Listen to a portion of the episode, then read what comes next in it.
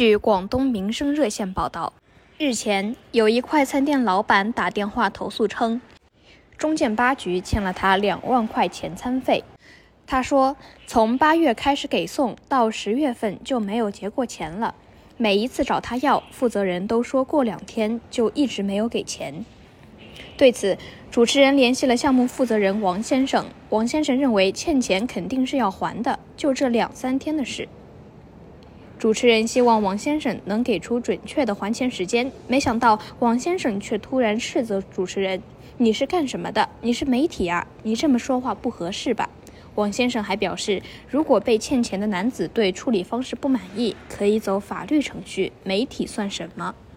主持人提醒王先生说：“节目正在直播，作为媒体，想要帮助大家沟通一下这个事情。”然而，负责人王先生却说：“直不直播跟我没关系。”随即挂断了电话。